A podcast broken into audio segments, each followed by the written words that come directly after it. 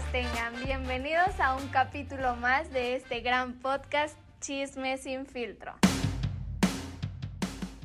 Donde el chisme es más popular que la literatura, con su presentadora Ana Pau. Hoy traemos chisme, chisme, chisme. La verdadera historia de Corté a mi ex por ti.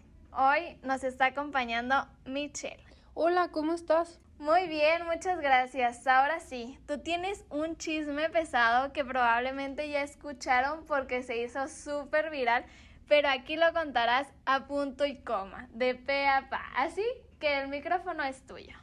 Ay, ok. Bueno, hace poquito se me hizo viral una historia de un tal Daniel. Hablemos de un tal Daniel. Bueno, hice una canción que se llama Me da igual. Y si la escuchas literal es puro hate hacia este, hacia este güey. O sea, es que me gosteó y fue la primera vez que me han gosteado en mi vida. Bienvenida a mi primera gosteada. literal. Este. Es que siento que me explotó en la cara toda la situación, ¿sabes? Pero, ¿cómo se conocieron primero? Mira, es que antes de empezar mi relación con Daniel, ya tenía una relación de hace cuatro años, desde que yo tenía 17 hasta los 21. Pero, perdóname, pero esta relación ya estaba rancia. El vato no me caía bien. Se acostumbraron, pues, a estar juntos, pero ya no había amor. Exacto. Y yo a él lo iba a terminar en las vacaciones de verano pasadas, pero nos fuimos de viaje con su familia y dije que, bueno, chance si le echo más ganas, funcione. Y pues no, regresando yo me iba a ir a Ciudad de México para estudiar.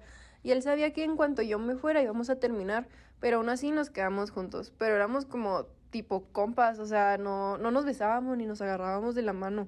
Hasta parecía que nos tuviéramos asco. ¿Cómo crees? Te lo juro. Total, yo me vengo a Ciudad de México para empezar el semestre y en mi salón está un chavo, ese tal Daniel. Y él estaba en todas mis clases, o sea, lo veía todos los días, pero yo literal, o sea, lo veía y decía de que este niño no piensa o no sé. Un white chican hecho y derecho. Me morderé la lengua, pero sí. Yo lo veía así, total. Un día nos juntamos en un, bueno, nos juntaron en un equipo y nos empezamos a acercar y a hablar más. Y un día que nos quedamos hasta tarde en la escuela, me preguntaron dónde vivía, porque pues yo no tengo carro. Entonces, pues yo uso puro Uber y resulta y resalta, mi queridísima Ana Pau, que es mi vecino. Yo vivo en un edificio de ocho pisos, yo estoy en el séptimo y él estaba en el quinto. O sea, literal, solo bajo el elevador y ahí está la casa de él. Total, nos empezamos a juntar después de clases en su departamento o en el mío. Mis roomies y sus amigos salíamos de fiesta, pero yo seguía teniendo a mi novio pues en mi ciudad, ¿sabes? Hasta ya me había olvidado de él, pero ¿cómo crees que vivían en el mismo edificio? Sígueme contando. Es normal, no te apures ya hablé con Daniel y le dije que pues tengo novio, realmente entre él y yo no pasa nada, pero decidí terminar a mi novio, porque pues ya no lo amaba, además él quería que siguiera la relación como antes, la cual no había relación, ¿sabes? Él quería que estuviera pegada al teléfono 24/7, pero me estoy mudando, intentando ser amigos, él también pues debería entender eso. Total, terminé con él y ahora me fui como gorda en tobogán, directito con Daniel. Y yo iba como gallinita así ciega con, con él, tapándome todas las red flags y veía que veía. Y pues también me decían mis amigas, o sea, pues no están tontas.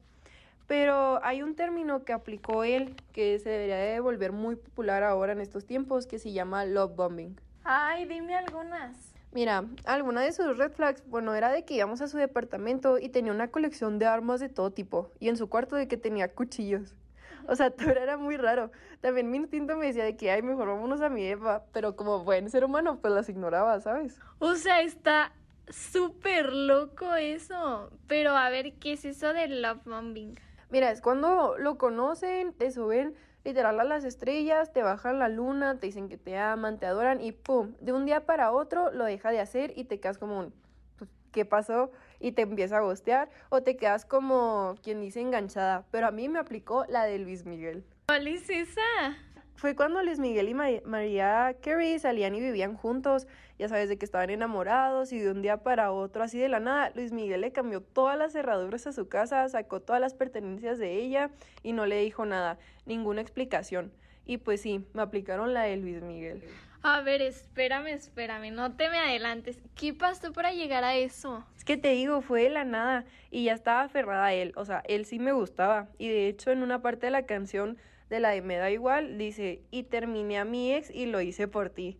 Todo cambió literal cuando él fue con sus amigos a la playa y me dejó de responder los mensajes.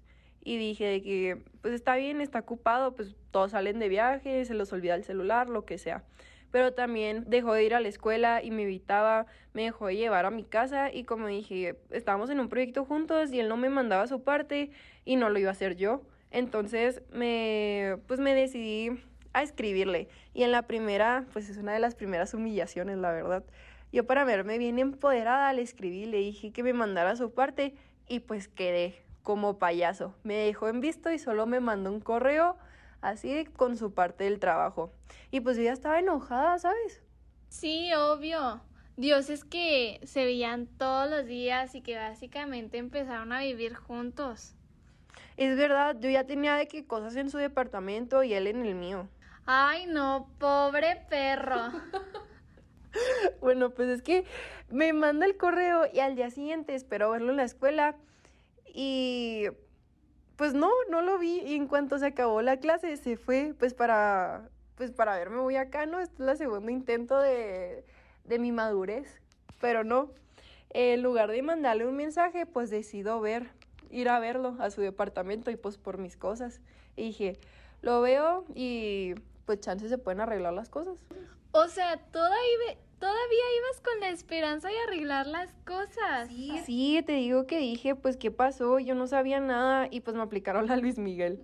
Pero más humillante, pues porque voy por mis cosas, Toco y abre la señora que la ayuda en la casa y me dice, ah señorita, aquí están sus cosas y que me entrega una caja cerrada con todas mis cosas.